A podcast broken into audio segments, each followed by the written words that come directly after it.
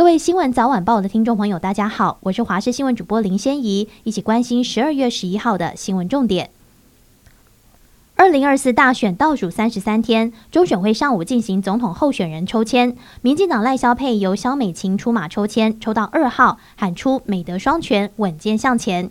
民众党总统参选人柯文哲亲自抽签，抽到一号，喊“最好选择选一号，义无反顾拼一次”。国民党阵营由发言人李丽珍代抽，抽到三号，口号则是“总统票投三，做你靠山”。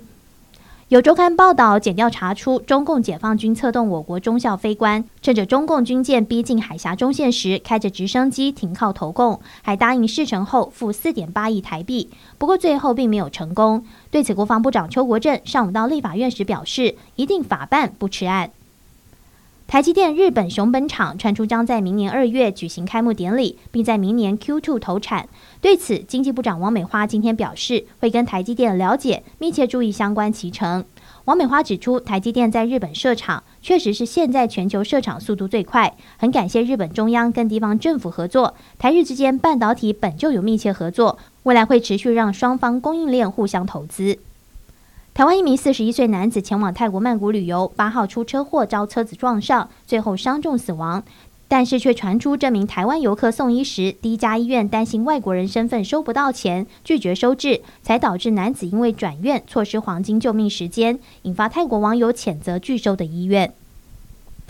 歌手杨丞琳言论又引发争议。他日前在中国河南郑州举行演唱会，与歌迷互动环节中，开玩笑说河南人爱骗人有名声，引发当地民众不满检举。郑州的便民服务热线被打爆。杨丞琳今天在微博上留言表示，为郑州演唱会上那个冒犯并没有礼貌的玩笑道歉。留言区有粉丝力挺，但也有许多网友不买账。河南相关官方部门已经展开调查。近年娃娃机店在国内掀起风潮，竟然被民众利用对比机洗币，把假币换成真币。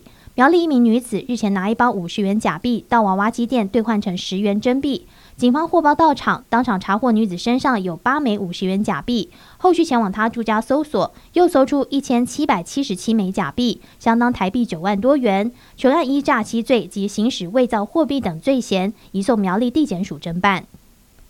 菲律宾多个民间团体十号自行组织团队出海，载运食物、饮水和物资，朝南海仁爱暗沙行驶。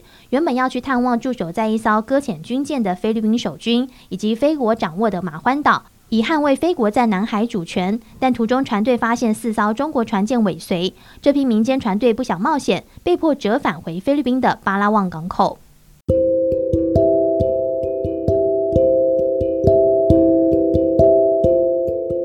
以上就这节新闻，感谢您的收听，我们再会。